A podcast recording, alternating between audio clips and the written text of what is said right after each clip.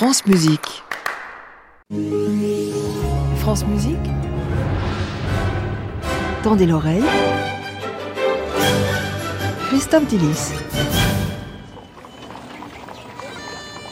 Bonjour Christophe. Bonjour Gabriel, bonjour à toutes et à tous. Deuxième épisode aujourd'hui de votre série sur le son des cités médiévales françaises. Aujourd'hui, c'est Avignon. Exactement, on va essayer d'entendre, d'apercevoir sur les ondes ce matin certaines minutes oubliées du XIVe siècle grâce aux écrits de l'époque, parce que c'est ça qui est passionnant finalement, faire entendre une ville médiévale à partir des seuls documents qu'on a, c'est-à-dire les contrats des musiciens et l'iconographie qui nous montre leurs instruments. Alors Christophe, qu'est-ce qu'on y entendait dans ces rues d'Avignon au Moyen Âge? Bah déjà, comme pour Montpellier dans ma chronique de la semaine dernière, des ménestrels payés par la ville pour jouer des instruments à vent et des percussions, des trompettes à coulisses, des chalmis et des tambourins comme ici.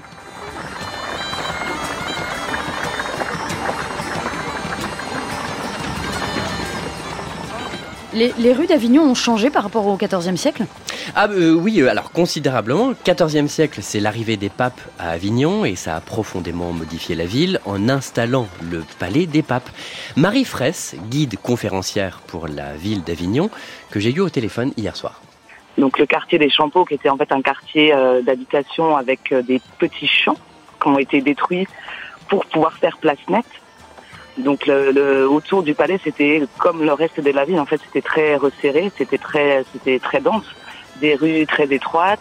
Et puis autour du palais, on a encore, avec le nom des rues, euh, une idée des, des, corporations qui travaillaient autour du palais des papes.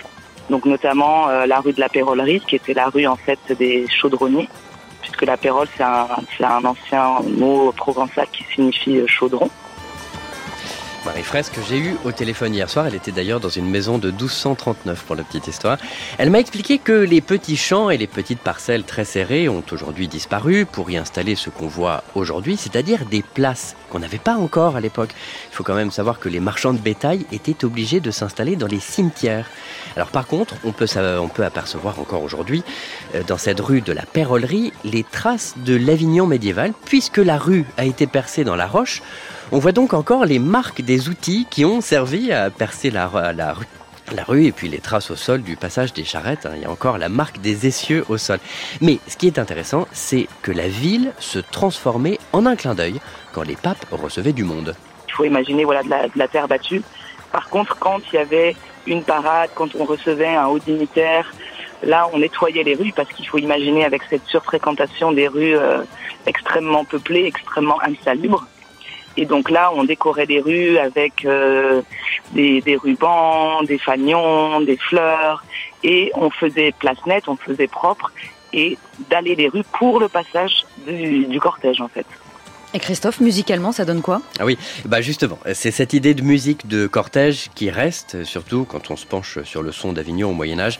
J'ai eu également au téléphone Julien Ferrando, spécialiste de la musique médiévale à Avignon, qui est en ce moment d'ailleurs en plein colloque à Avignon jusqu'à aujourd'hui sur le son du Moyen Âge. Au niveau paysage sonore, c'est les seuls éléments qu'on ait pour l'instant sur Avignon, mais ils sont assez nombreux à partir du milieu du, du 14e et surtout début 15e on a des hauts instruments plutôt. Dans les témoignages que j'ai pu avoir dans mes, travaux, c'est vraiment des, euh, cornemuses, des, des trompettes courtes, des cornets. Euh, c'est ce qui apparaît avec en plus des euh, musiciens qui sont payés, c'est des intermittents. Hein, ils sont, on les retrouve pendant des années et des années, toujours à la même tâche et payés avec une progression de salaire d'ailleurs pour les guides. Voilà. Voilà, Julien Ferrando. Euh, et, puisqu'on parle de faire revivre cinq minutes d'un passé lointain, Gabriel, je, vous donne ce manuscrit que vous allez lire euh, et, et vous allez lire cette anecdote qui s'est passée le 9 août 1383. Certains ménétriers étaient en train de jouer de leurs instruments lorsque Jean du Portail, l'argentier, sortit armé de sa maison pour demander que les ménétriers ne jouent à ce point. Or, il se trouva qu'il dit des injures, de telle sorte qu'il fut blessé. Il reçut une telle blessure qu'en l'espace de 24 heures, il mourut. Il résulte de cette affaire peu d'honneur pour les ménétriers. Merci beaucoup, Gabriel. Et nous arrivons ainsi au son de la ville d'Avignon. Julien Ferrando, qu'on a écouté tout à l'heure, m'a expliqué cette spécificité d'Avignon. Si on dallait les rues, comme nous a expliqué Marie Fraisse, pour accueillir les célébrités, il y avait aussi de la musique de circonstance. Julien Ferrando Il y a une chose qu'il ne faut pas oublier, c'est le fameux Gecciator, le guetteur, en fait, le Gecciatores en provençal, et euh, le, qui est le joueur de trompette. C'est le seul musicien payé par le, la papauté d'Avignon officiellement. Et c'est le sonneur de trompette qui annonce et qui travaille avec les autres sonneurs de trompette de la ville et qui permet de voir avec la distance euh, le temps euh, qui reste avant que le, la, la, la, les, les célébrités arrivent dans la ville. Et j'ai réussi à pister cette fameuse trompette de clocher. D'après les reproductions dans les contrats manuscrits, c'était une trompette en forme de S qui a été reconstituée. Voici donc le son qu'on pouvait entendre dans les rues d'un clocher à l'autre euh, pour accueillir les célébrités vers le palais des papes, mais surtout prévenir de l'avancée du cortège.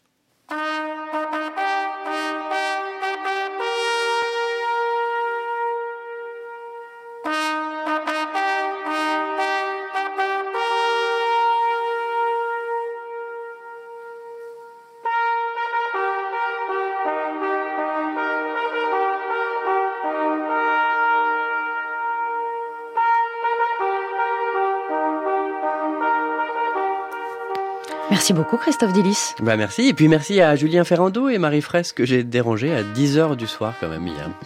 Bah, ça valait le coup. Bah, ouais. À la semaine prochaine. Merci, bon, bon week-end. Bon week-end, bien sûr, cette chronique Tendez l'oreille est à la réécoute sur notre site et sur l'application Radio France. À réécouter sur francemusique.fr.